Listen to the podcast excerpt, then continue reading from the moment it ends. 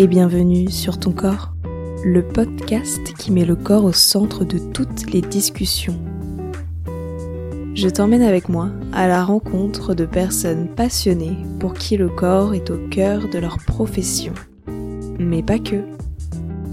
Je suis Juliette Dupart et tu écoutes sur ton corps.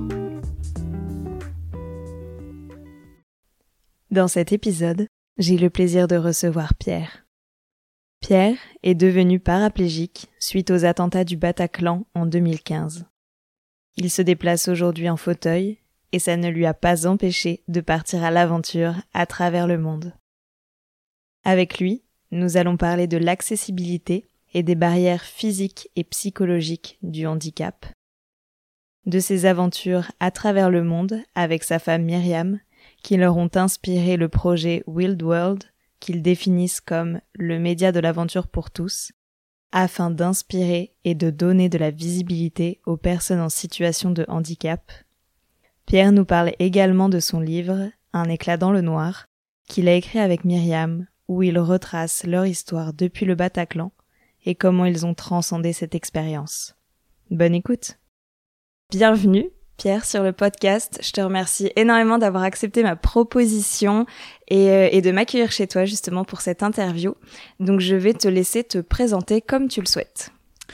Bonjour à tous, donc moi je m'appelle Pierre, j'ai 31 ans et euh, je suis en fauteuil roulant. Et avec ma femme Myriam, on a créé le média de l'aventure pour tous, Will World. Ouais, ça on va en parler, c'est un super beau projet, j'ai trop hâte que tu, que tu nous en parles. Et je vais commencer tout de suite avec ma première question phare du podcast et te demander quelle relation tu entretiens avec ton propre corps. Euh, vaste question. Donc moi je suis euh, paraplégique depuis 2015 euh, et ma relation avec mon corps, que ce soit avant, je pense que j'y réfléchissais pas trop. Et, et, depuis 2015, en fait, il y a tout un apprentissage que je fais, enfin que j'ai par rapport à mon corps qui évolue en fait avec toutes les, tout ce que la paraplégie peut impliquer, donc avec euh, de la spasticité, euh, des réactions euh, un peu particulières, des messages qui sont transmis à mon corps, à la partie supérieure, on va dire, de mon corps qui est un peu différente. Donc c'est un apprentissage de tous les jours, on va dire. Ok, et du coup, tu avais 25 ans, c'est ça? J'avais complètement 25 ans. Complètement 25 ans. Et est-ce que tu peux peut-être parler justement de ce moment où tu es devenu paraplégique? Oui, donc moi ça s'est passé du coup le 13 novembre 2015. J'ai euh, pris une balle dans le, au niveau du dos, dans le dans le Bataclan au moment de l'attaque du coup et en fait c'est cette euh, simple balle qui m'a rendu paraplégique donc je suis bloqué au niveau des, euh, des pectoraux donc c'est à partir de cet endroit là en fait j'ai plus de sensibilité et plus de mouvement possible en fait, ça a été une, une période un peu particulière. Moi, j'ai j'ai rien vécu de l'attaque parce que j'ai eu un blackout en fait au moment où j'ai été touché. Et je me suis réveillé euh, quelques minutes après, on va dire. Et en fait, à partir de ce moment-là, il y a eu toute l'attente pour euh, m'évacuer de la salle, que j'aille me faire opérer ensuite dans la foulée euh, dans un hôpital de, la région parisienne. Et, et, après, il y a eu à peu près, on va dire, 15 jours dans cet hôpital de réacclimatation post-opération. Et ensuite, j'ai passé 7 mois à l'Institut des Invalides au cœur de Paris pour la rééducation. Ok. Ouais, ça, ça doit être long quand même, cette période-là. Ça t'a paru long ou pas? Les sept mois sont finalement passés assez vite parce qu'en fait le déjà euh, toutes les ils étaient quand même très sympas avec nous. Normalement les visites sont assez euh, bloquées et contraintes. Et au fait euh, nous comme on était une petite vingtaine on a eu la lié aux attentats dans, dans cet hôpital. On a eu la chance de pouvoir avoir nos proches et, et toute notre petite famille à côté de nous pendant toute cette période. Donc c'est passé un peu plus vite et en plus comme il faisait beau et on a eu on avait quand même la meilleure terrasse de Paris au cœur des invalides on a eu euh, la chance de pouvoir en profiter et de, de prendre le temps en fait de, de retrouver une vie normale. Mmh, ouais, je comprends. Vous en parlez pas mal dans, dans votre livre de toi et Myriam. Toi, tu tu l'as vécu comment en fait euh, quand, quand as, comment t'as appris que t'allais euh, justement pas remarcher et être en fauteuil? En fait, moi, c'est un peu particulier, c'est toujours difficile à, à, expliquer, mais en fait, j'ai juste avant que je rouvre les yeux de mon blackout, mon cerveau en fait m'a transmis l'info que je ne remarcherai plus. Donc ça a commencé comme ça, et ensuite il y a eu euh, évidemment des rencontres avec les médecins, les euh, les et euh, qui eux m'ont confirmé de manière un peu plus scientifique comme quoi ça allait pas marcher. Et en fait cette acceptation, elle s'est faite en presque, il y a eu un moment difficile au début évidemment de l'accepter, mais ensuite elle s'est faite en douceur parce que justement j'étais bien accompagné, il y avait Myriam qui était présente tous les jours, la famille, les copains, et en fait on a pu se concentrer plus sur l'après que sur le moment présent. Ouais. C'est dingue, c'est une super belle philosophie en tout cas. Ça se voit que vous avez vraiment cette envie d'aller de l'avant et tout. Enfin, c'est juste trop trop chouette. Mm. Et du coup, je vais continuer avec ma deuxième question et je vais te demander justement après cet événement, est-ce que ça a changé le rapport que tu as au corps de l'autre?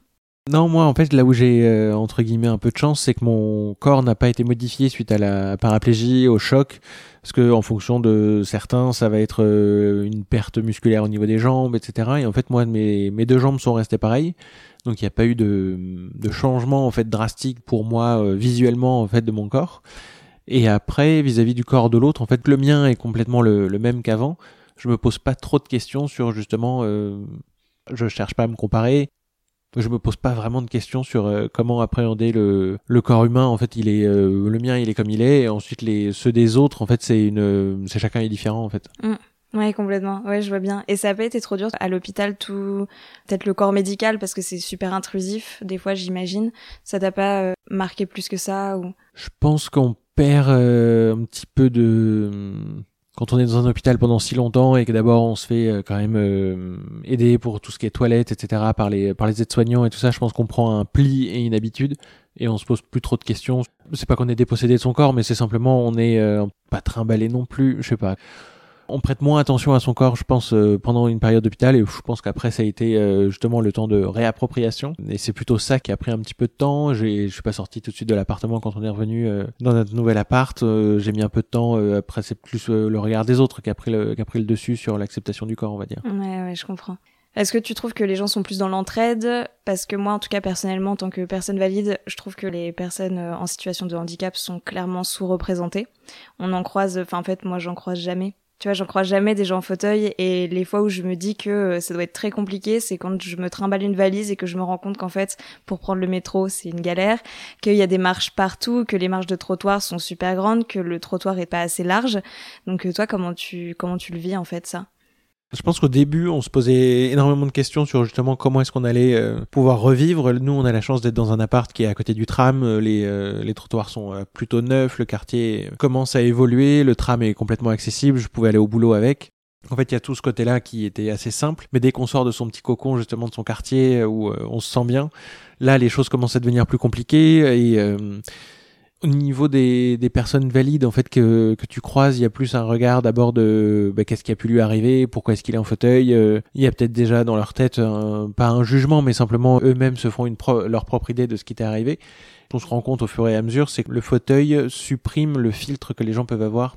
Quand tu, un valide croise un autre valide, il se pose pas trop de questions et il cherche pas à l'aborder pour lui poser des questions alors que justement le fauteuil, je pense, enlève tout ça et les, gens m'abordent plus facilement et avec des questions qui sont, euh, je pense, soit maladroites, soit euh, auxquelles ils réfléchissent pas trop, on va dire, de ah bah tiens, euh, ça doit être très dur votre vie ou et en fait c'est pas ils voient plus le fauteuil avant que le, la personne qui est dedans en fait. C'est plus ça aujourd'hui qui est encore problématique parce que justement comme tu le disais, on voit très peu de personnes en fauteuil que ou même d'autres en handicap. En fait, il n'y a pas que que le fauteuil aujourd'hui. Et en fait, le, c'est vrai que la société d'aujourd'hui, en tout cas en France, n'est pas réellement adaptée. Après, ça dépend évidemment des villes. Et euh, Paris, euh, c'est certes plus compliqué, je pense, que dans d'autres où on a pu euh, nous voyager, que ce soit Rennes ou descendre dans d'autres villes comme Bordeaux, où c'est plus facile, plus adapté. Donc voilà, donc après ça dépend et ça va évoluer. Ouais, carrément. Mais en tout cas, je trouve que c'est bien de sensibiliser aussi les gens à ça. Et puis même, je parle aussi pour moi, hein, je le prends complètement personnellement, de me dire que bah oui, c'est vrai que je croise très peu de personnes avec un fauteuil. Et c'est vrai que moi, j'ai un peu ce réflexe de me dire bah ouais, qu'est-ce qui lui est arrivé quoi. Enfin voilà, c'est de la curiosité qui est mal placée en fait. Et comme tu dis, des questions qui peuvent se vouloir dans la compassion et dans l'empathie peuvent être déplacées et te réduire à ton fauteuil alors qu'en fait bah tu es une personne et en fait, euh, voilà quoi, c'est super réducteur de te réduire juste à ton fauteuil quoi. On est bien d'accord. Et, euh, et, en plus, chaque personne qui, est, euh, qui, a un handicap a certainement une très belle histoire à raconter. Mais oui, et c'est pour ça que tu es là, carrément. Et du coup, je vais te demander, quel est ton parcours de vie? Moi, j'ai vu surtout dans le livre, tu me dis si je me trompe, du coup, qu'il y a eu vraiment un avant et un après. Donc est-ce que tu peux peut-être euh, expliquer ce que tu faisais avant, en fait d'où tu pars et comment tu en es arrivé là? Bon, j'ai une, euh, enfin une vie euh, tout à fait normale. J'ai eu un parcours qui pourrait être dit classique. En fait, j'ai fait une école de commerce. On a fait la même avec Myriam, mais on s'en est rendu compte plus tard. En sortant de cette école, j'ai commencé un, job de commercial dans le fromage. Du coup, je me baladais sur les routes de région parisienne et de Normandie pour aller vendre des reblochons dans les supermarchés.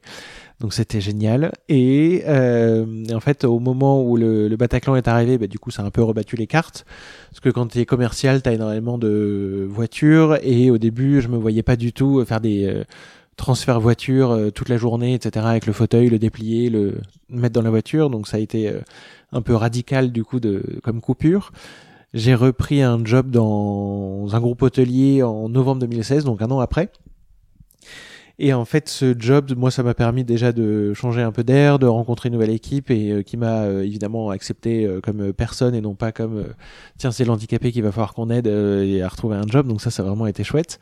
Et, euh, et en fait, cette, euh, ce job nous a permis à Myriam de retrouver une vie normale, de nous poser, de prendre le temps. Et, euh, et ensuite, on a commencé à chercher à repartir en voyage parce que c'est un peu ça qui nous passionne. Bah ouais, carrément. Et d'ailleurs, c'était quoi votre, votre premier voyage après, après tous ces événements, justement? Le premier voyage, ça a été d'abord de le faire dans ce vient d'Aix-en-Provence, donc on est parti chez sa sœur qui venait euh, à l'époque du, du, Bataclan, était en train de construire une maison et du coup on a eu la, chance qu'elle puisse encore modifier un petit peu les plans pour qu'on puisse aller euh, dormir chez eux. Donc on a passé euh, trois semaines au calme, au soleil chez eux, donc ça, ça a vraiment été chouette. Et ensuite, le premier voyage qu'on a cherché à faire à l'étranger, c'est on est parti au Canada et en fait, avant de partir, on a cherché toutes les informations qu'on avait, euh, qui étaient à dispo à l'époque sur le sur internet sur le voyage en fauteuil.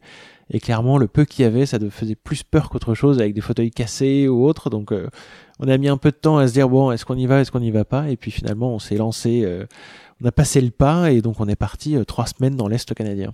Trop bien. Et ça s'est passé comment? Vous étiez partis juste tous les deux ou vous avez pris un organisme? Vous aviez organisé ça comment du coup?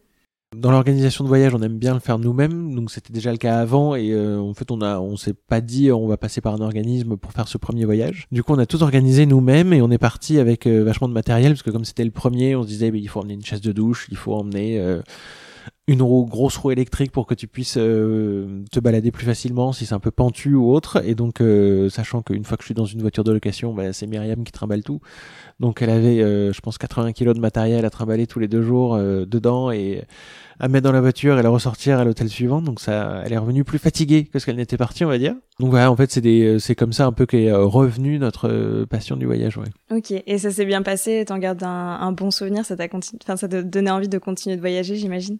Ce voyage-là nous a donné quand même pas mal de frustration parce que justement, euh, quand tu voyages en fauteuil pour la première fois, tu te dis, bah, la nature n'est plus accessible. Du coup, tu te concentres sur les villes, les endroits un peu normés et avec du béton un peu partout. Donc, tu profites moins de ton voyage. Et en fait, c'est euh, après ce voyage, moi j'ai eu la chance de pouvoir partir avec l'association comme les autres, donc euh, de Michael Jérémiaz.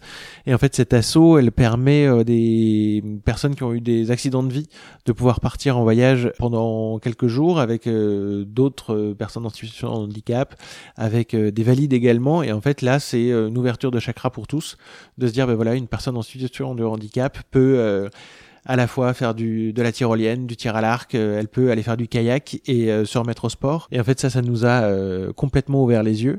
Donc Myriam n'a pas pu vivre ce moment parce que les proches ne sont pas invités sur ces séjours. Mais voilà, c'est là qu'on a pu se rendre compte qu'en fait, le handicap n'était pas un frein, c'était une option qui était rajoutée dans ta vie. Ça doit être super libérateur. Je me considère comme étant voyageuse aussi et pas mal aventurière. Et c'est vrai que bah là, on l'a bien vu avec euh, rien que le Covid, quoi. Le fait de pas voyager, euh, ça crée une grosse frustration. Et j'imagine pour toi, du coup, qui était un, aventurier et qui est toujours un aventurier, ça a dû vraiment te, te, soulager de te dire que tu pouvais continuer de vivre des choses comme ça et que en fait, c'était pas le fauteuil qui allait te limiter, même s'il faut évidemment adapter les choses, euh, que tu peux continuer en faire, en fait, à faire toutes ces choses-là. Et c'est trop cool que tu aies rencontré cette association justement qui, qui a permis de rencontrer des gens qui sont dans ta situation et de pouvoir vivre tout ça ensemble, quoi. Ben, c'est clair, nous on avait eu la chance de partir à Marrakech et en fait pendant ce séjour il y avait une dame qui était aussi en fauteuil. Elle ça faisait une vingtaine d'années qu'elle était dedans et en fait elle avait pas eu, euh, elle avait jamais découvert de comment faire de deux roues donc pour passer un trottoir. Nous on a eu la chance de deux ans après de pouvoir faire ce séjour. Et ça a vraiment en fait accéléré cette vision qu'on pouvait avoir réductrice du handicap. Ça nous a ouvert les yeux sur tout ce qu'on pouvait faire, mais on a eu du coup cette chance et depuis on cherche en fait à partager tout ce qu'on apprend et on en parlera juste après. Quand on fait les bonnes rencontres, en fait on grandit plus vite et c'est pareil quand on est valide et ça marche aussi quand on est en fauteuil. Ouais, tout à fait. Bah du coup j'enchaîne avec euh, le, le, projet euh, Wild World que tu as avec euh, avec Myriam qu'on peut traduire par le monde sur roue je pense. Oui, on peut dire ça, ouais. On peut dire ça. Qu'est-ce qui vous a motivé justement à, monter ce projet et peut-être aussi qu'est-ce que c'est pour toutes les personnes qui ne connaissent pas? Donc Will World, en fait, c'est une association. Enfin, c'est d'abord une association qu'on a créée fin 2018, parce qu'en en fait, en 2018, en mai, on s'est mariés. Et quand on est parti en voyage de noces, on est parti dans le Grand Ouest américain et on est allé faire les parcs nationaux. Donc après ce séjour avec comme les autres, on s'est dit bon, maintenant il est temps qu'on redécouvre la nature. Et euh, quand on a un peu cherché justement des destinations qui étaient euh, assez accessibles, où on pouvait quand même faire des choses et se reposer, parce que euh, quand on est en, en fauteuil, c'est pas toujours simple d'organiser des voyages, de pouvoir se balader facilement. Et euh, les États-Unis ont la chance de d'avoir euh, bien adapté euh, pas mal de choses, que ce soit des simplement les hôtels où on peut se reposer parce qu'on n'a pas une chambre qui est trop petite ou une salle de bain qui n'est pas adaptée. Et ils ont poussé le truc jusqu'à adapter les parcs naturels. Jusqu'à un certain point, en fait, tous les offices de ranger te donnent l'information jusqu'où tu peux aller en fauteuil. Donc généralement, tu peux voir le plus gros point de vue ou aller un peu plus loin. Et ensuite, ils te disent, bah en fait, en fonction de ton équipement et de comment tu te sens, bah, c'est toi qui décides si tu vas plus loin. Et donc c'est comme ça qu'on a redécouvert un peu la nature et les grands espaces qui, euh, qui nous passionnaient tant. Mais en fait, à un moment, on était au niveau du Grand Canyon, et en fait, au Grand Canyon, on a eu la chance de se faire offrir un survol en hélicoptère. Et en fait, euh, au moment de la réservation, donc quelques mois avant, on s'est euh, confronté ben, justement à la, au problème d'assurance américain. ben non, on peut pas vous aider, c'est pas comme ça que ça marche. vous devrez monter tout seul dans le dans l'hélicoptère. Et en fait, donc une fois arrivé, on était là, mais comment ça va se passer? Est-ce qu'ils vont nous laisser monter, etc. Et les mecs du tarmac étaient, euh, mais bien sûr qu'on va te monter dedans, il n'y a aucun problème. Et donc là, en fait, à ce moment-là, on revit un moment de, euh, en fait, euh, tout est possible et on peut vraiment vivre comme tout le monde, même en étant en fauteuil. Et c'est un peu à ce moment-là qu'on s'est dit, bah, en fait, on va créer quelque chose de manière à pouvoir transmettre toute cette information et tout ce qu'on a appris pendant ces trois dernières années, de manière à pouvoir le partager avec le plus grand nombre et que d'autres personnes en situation de handicap puissent aussi partir en voyage. On a décidé de créer Will World à ce moment-là. Pendant l'été 2018, on a travaillé sur le projet, sur comment est-ce qu'on pouvait l'orchestrer. On s'est dit, bah, en fait, on va taper un grand coup en partant autour du monde. Rien que ça. Rien que ça. Parce qu'en 2015, quand on s'est rencontré avec Myriam, il y avait quand même pas mal de pays qu'on voulait faire ensemble, qui euh, nous paraissaient quand même très chouettes, le Pérou, la Bolivie, etc. Et quand je suis passé en fauteuil, on s'est dit, bah, ça va être impossible, on va pas pouvoir y aller. Donc en 2018, on reprend cette liste et on se dit, bon, on va aller dans tous les pays qu'on a cochés. On a planifié un tour du monde qui allait durer 14 mois sur 15 pays. Euh, donc on a passé un an à chercher des partenaires pour nous aider, euh, à financer tout ça, et sachant que c'est à chaque fois, on cherchait des partenaires qui avaient aussi un sens où le, ce projet de partager de l'information sur l'accessibilité avait un sens, et aussi ça pouvait leur apporter quelque chose. Donc on s'est euh, accompagné d'un groupe hôtelier, on, avait même une, une entreprise qui construit des métros et des trains pour justement euh, aller à la rencontre des équipes à Jakarta qui étaient en train de construire un métro accessible. Donc euh, on avait un peu tout ça en tête à ce moment-là. Et euh, donc on a passé un an à construire tout ça, à réserver les hôtels, parce qu'on savait qu'on voulait quand même partager de l'information. Quand même pas que ce soit juste bah, pendant trois mois, on a fait des campings où on a fait les baroudeurs et on voulait quand même montrer qu'il y a des hôtels ou même des, des auberges de jeunesse qui sont accessibles, etc. Et donc on est parti en septembre 2019 pour trois mois en Amérique du Sud. Et donc là on est allé au Pérou, Bolivie, Chili, Argentine et Brésil pour essayer de, marquer un peu plus les esprits. On s'est dit on va essayer de faire un défi par continent. Pour le premier continent, donc c'était l'ascension du Machu Picchu. Sur le Machu Picchu, bon, on a fait un peu moins d'efforts que prévu parce que le Machu Picchu est interdit au fauteuil roulant. C'est vrai? Ouais, en fait, tu peux accéder en fauteuil en fait à une, une esplanade que tout le monde euh, a accès, mais en fait, euh, après cette esplanade, pour éviter les accidents et les problèmes avec les vestiges, histoire de pas les abîmer, ils interdisent les fauteuils. On a fait appel à une, entreprise locale en fait qui nous a aidé avec une, une joëlette. Donc euh, une joëlette, c'est une chaise à porteur sur roue.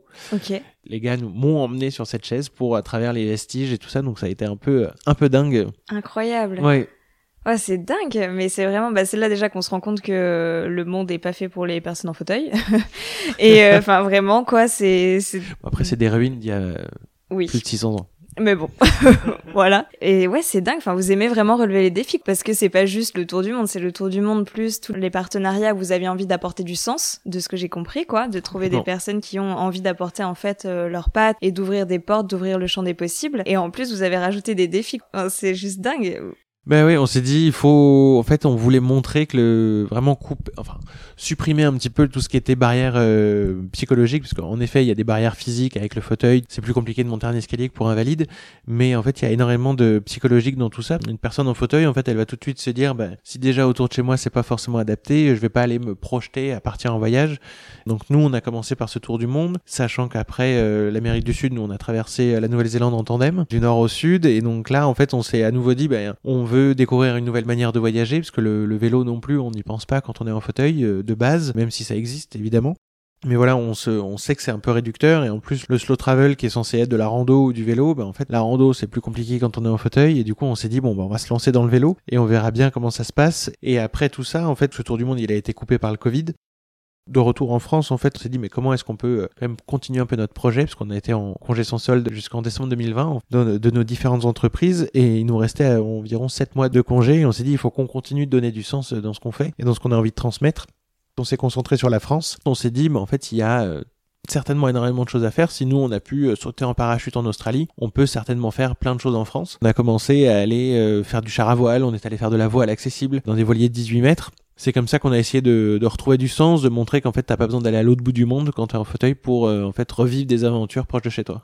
Ouais, c'est trop génial. C'est vraiment un super beau projet. Hein. Je suis trop admirative en fait de me dire que déjà t'as réussi à transcender une expérience qui est super traumatisante en un truc qui déjà pour toi est super positif parce que tu à vivre une vie qui est épanouie et en plus de le transmettre aux autres et de montrer que c'est possible et comme tu disais il y a la barrière physique mais la barrière psychologique euh, je pense qu'on en parle peu Enfin, en tout cas, je sais pas, mais de mon point de vue, j'ai l'impression qu'on en parle vraiment très peu. Et c'est vrai qu'en fait, c'est pas que on ne peut pas faire les choses, c'est que on se met juste la pensée limitante que c'est pas possible parce que, encore une fois, la sous-représentation et le fait que, bah, que voilà, on nous montre pas que c'est possible, on nous le dit pas, quoi.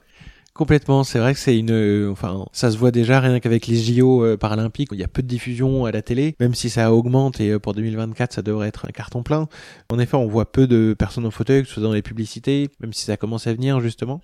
Si on voyait plus de personnes en fauteuil, même si c'était des, des personnes qui étaient plus comme des athlètes ou autres, certes, il y a un gap et on peut pas devenir champion de tennis paralympique comme ça, mais il y a quand même un début qui peut être fait. Et c'est justement en permettant à plus de personnes qui ont un handicap quel qu'il soit de pouvoir être euh, vus de la société. Et euh, par exemple qu'on arrête de mettre les enfants avec un handicap dans des écoles spécialisées. Certains en ont certainement besoin mais d'autres euh, quand t'es en fauteuil et que t'es un enfant t'as pas besoin d'être dans une école spéciale potentiellement. Et donc ça ça commence évidemment par ça. Mmh, carrément. Le projet de Wild World c'est pour montrer que c'est accessible. C'est quoi en fait votre champ d'action?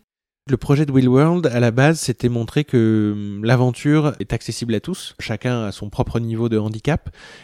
Il y a énormément de choses qui peuvent être faites, que ce soit euh, des activités euh, même dans, dans le quotidien, que ce soit des activités sportives, des activités en pleine nature il y a des personnes qui essayent de trouver des systèmes D pour euh, faire du kayak, pour aller faire du, wave ski, donc un mix entre du surf et du kayak, qui justement adaptent leur matériel pour te permettre de vivre la même expérience. Et en plus, ce sont des activités qui sont souvent portées par des associations ou par des petites entreprises pour euh, permettre à tous de pouvoir en profiter, parce qu'on n'a pas forcément les moyens quand on est euh, en situation de handicap et qui rendent généralement ça tarif réduit ou voire même gratuit. C'est un peu ça qu'on essaye de transmettre maintenant depuis deux ans.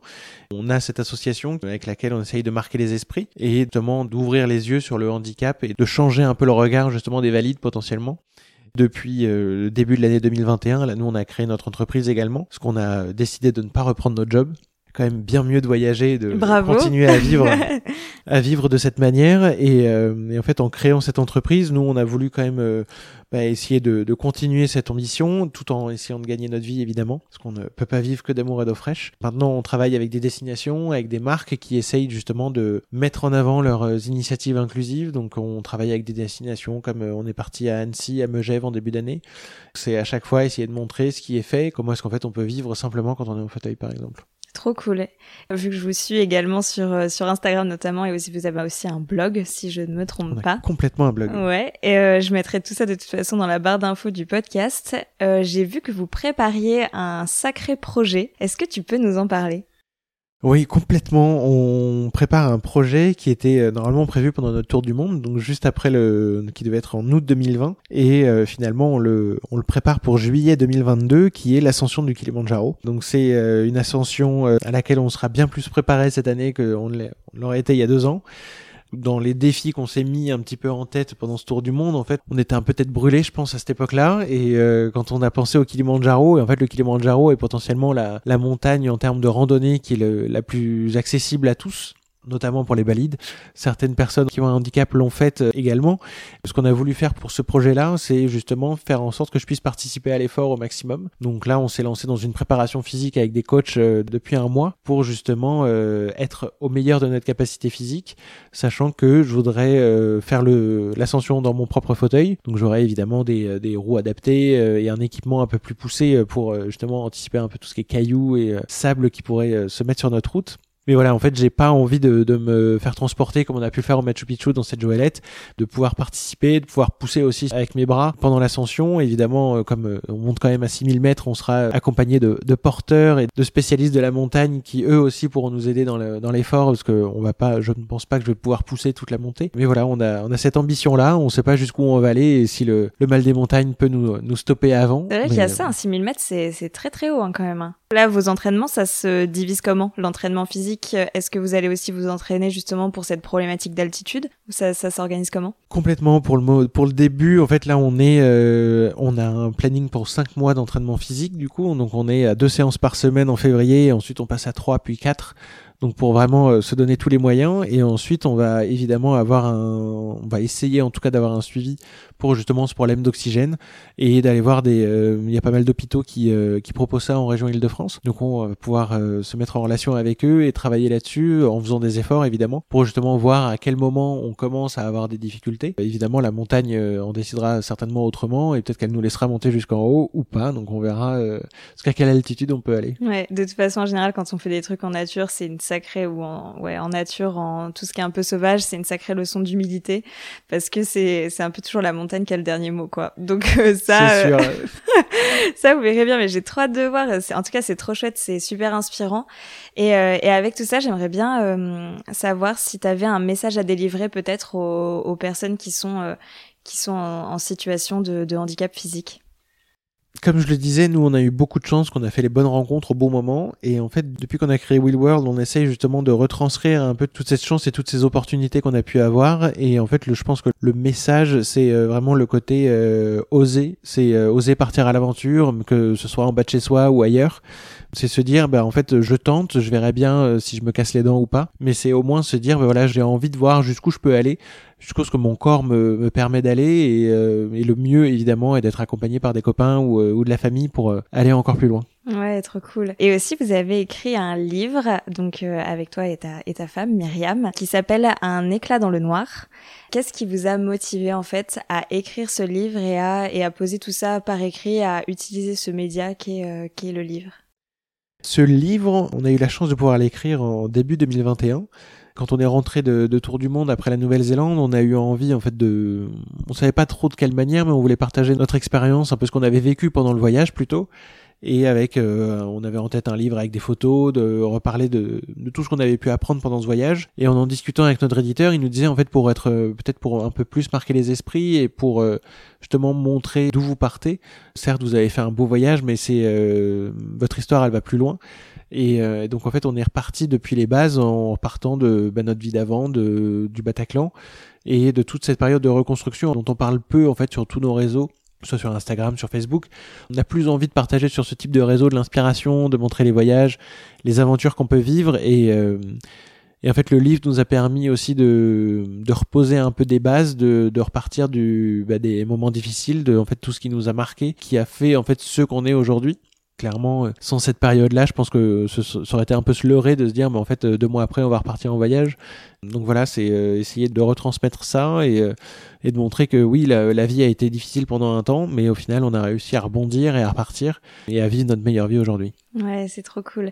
Et en tout cas, bah, je suis en train de lire le livre. J'en suis au moment. Euh, bon, je spoil un peu, mais bon, c'est pas une, enfin, je veux dire, c'est pas une surprise où tu fais ta demande en mariage à, à Myriam. Donc j'en suis là. c'est là où je me suis arrêtée ce matin dans le train. Et en fait, pour expliquer un peu, c'est un roman à deux voix Donc on a ton point de vue et également le point de vue de Myriam. Et on vous a comme ça en parallèle où on suit dans la chronologie euh, tous les événements. Et je voulais savoir aussi toi dans le processus d'écriture parce que voilà t'es pas écrivain de base, comment ça s'est passé? C'était quoi euh, Tu l'as vécu comment cette expérience? Euh, Ça a été une expérience assez enrichissante parce qu'en fait on a eu la chance d'être accompagné par Delphine Sobabert en fait en co-auteur et c'est elle qui nous a euh, accompagnés tout du long. Normalement, on devait avoir des entretiens euh, avec elle pour justement euh, lui raconter notre histoire et qu'elle puisse elle ensuite le retranscrire. On devait faire ça début janvier 2021 et en fait il y a eu un petit confinement qui est tombé par là. On a pu nous-mêmes écrire en fait beaucoup, une bonne partie du livre de nos propres mains on va dire qu'elle, elle, évidemment, avec son talent, a réussi à remettre en place pour euh, créer le livre qui est aujourd'hui. Ça a été un peu comme une thérapie un peu finale pour euh, tout ce qu'on a pu vivre euh, pendant cette période-là, de 2015, et de vraiment tourner la page définitivement, et vraiment de se dire, ben voilà, notre histoire est sur le papier. Si des gens se posent des questions sur comment est-ce qu'on a vécu tel ou tel événement, ben, en fait, tout est écrit, et c'est une très belle version de notre histoire. Trop cool. Et puis c'est aussi une très belle histoire d'amour entre toi et Myriam. J'avoue que je suis très friande de ces histoires-là. En fait, je suis pas très histoire d'amour, euh, roman à l'eau de rose, tout ça, c'est pas trop mon truc. Mais j'avoue que là, à chaque fois, ça me touche tellement. Enfin, c'est vraiment, c'est une super histoire. Donc, Merci euh, vous aviez 25 ans que vous vous êtes rencontrés. Ça faisait 5 euh, mois que vous étiez ensemble, c'est ça? Avant, avant cet événement. Juste 5 mois. Et juste 5 mois, quoi. Et en fait, vous êtes encore là maintenant et vous êtes en train littéralement de conquérir le monde valide, non valide, quoi. Enfin, c'est juste incroyable, quoi. Moi, c'est, je trouve ça juste tellement inspirant. C'est super Merci chouette. Beaucoup. Donc bravo pour ça et je vais conclure cet épisode en te posant ma dernière question et te demander quels conseils tu donnerais à nos auditeurs et à nos auditrices pour qu'ils puissent se réapproprier leur corps. En tout cas, moi ça m'est arrivé comme ça, mais ça a été une réappropriation sans chercher l'approbation des autres, sans se dire ben voilà il faut que je réponde à des critères de la société ou autre. Et c'est plus euh, d'abord comment est-ce que nous on se sent personnellement, je pense que c'est ça le plus important se réapproprier son corps, ça peut passer aussi par euh, cette tenue vestimentaire, ça peut passer par un peu tout, et ensuite c'est euh, petit à petit, je pense qu'on se réapprend soi-même, on va dire, et euh, qu'on arrive à se dire, ben voilà, juste de mettre tel ou tel t-shirt, tout simplement de me dire, ben voilà, le matin quand je me regarde dans le miroir, je sais pas que mon corps est, est comme il est, et que certainement d'autres personnes peuvent le trouver tout aussi beau, que moi je le trouve, et je pense qu'il faut se concentrer là-dessus. Merci à Pierre de nous avoir partagé son histoire et sa vision du corps. Et merci à toi de t'être joint à nous pour cette conversation. Je te mets en description toutes les informations pour retrouver Myriam et Pierre et les suivre dans leurs projets. J'en profite pour te rappeler que ce podcast est une production indépendante et que je fais tout moi-même de A à Z. Alors si tu souhaites me soutenir, partage cet épisode autour de toi et laisse-moi 5 étoiles et un commentaire si ta plateforme d'écoute le permet. Tu peux également me retrouver sur Instagram, at sur ton corps, où je te partage les coulisses du podcast, mais pas que. À très vite.